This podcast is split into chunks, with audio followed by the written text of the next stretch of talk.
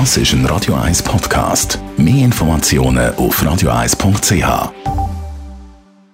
Sprechstunde auf Radio 1. Präsentiert von der Dr. Andres Apotheke Stadtlaufen. Pflanzliches Wissen aus der eigenen Produktion bei Sportverletzungen, Blasenentzündung und Energiemangel. Ja, im Wasser nicht nur den Kopf schnell unter das Wasser heben oder ein bisschen schnorcheln im Meer, sondern ein bisschen tiefer tauchen. Das äh, kann man machen mit einem Tauchprüfe und für die, die das noch auf der Bucketlist haben, unter uns reden wir mal über das Tauchen, ein bisschen weiter ab und was das heißt für unser Herz. Wir reden mit dem Sascha Salzberg, er ist Herzchirurg, Swiss Ablation. Tauchen und das Herz, was muss man da wissen?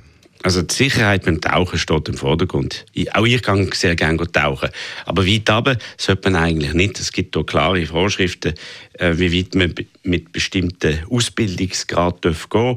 12, 30 Meter, 20 Meter, 30 Meter. Mehr sollte man eigentlich nicht. Aber wichtig ist, dass man vorher beim Taucht, beim Arzt geht, einen Tauchcheck-up machen. Und da gibt es im Herz ein grundlegendes Problem, das man muss abklären muss. Man muss sicherstellen, dass es im Herz zwischen den zwei Vorderkammern kein Loch gibt. Das ist ein patentes Foramen ovale, weil durch das Loch können kleine Gasembolien, Luftblöterli im Blut, wo im rechten Kreislauf sind, wo eigentlich nur in die Lunge gehen und dort kein Problem anstellen, könnten den Kopf und einen Hirnschlag verursachen. Und das ist eine gefürchtete Komplikation und wegen dem sollte man zuerst, bevor man das erste Mal tauchen, mal einen Cardio-Check-up machen mit einem Herzultraschall. Aber das sieht man nur, wenn man so einen Ultraschall macht, oder merkt man das auch unter Umständen vorne? Wenn man so also wenn du es vorher merkst, ist es zu spät, dann wird dich der Doktor gerade behalten und behandeln.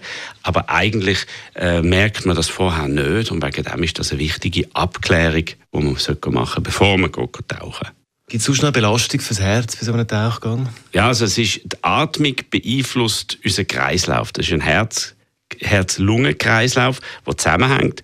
Und beim tief Einschnaufen können Druckverhältnisse im Thorax verändert werden, wie auch wenn man tief taucht, sind Druckverhältnisse in der Außenwelt viel höher.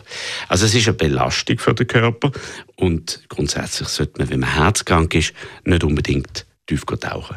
Tauchen, spannend, aber natürlich auch Belastung für den Körper. Wir haben Sascha Salzberg gehört, Herzchirurg von Swiss Ablation. Das ist ein Radio 1 Podcast. Mehr Informationen auf radio1.ch.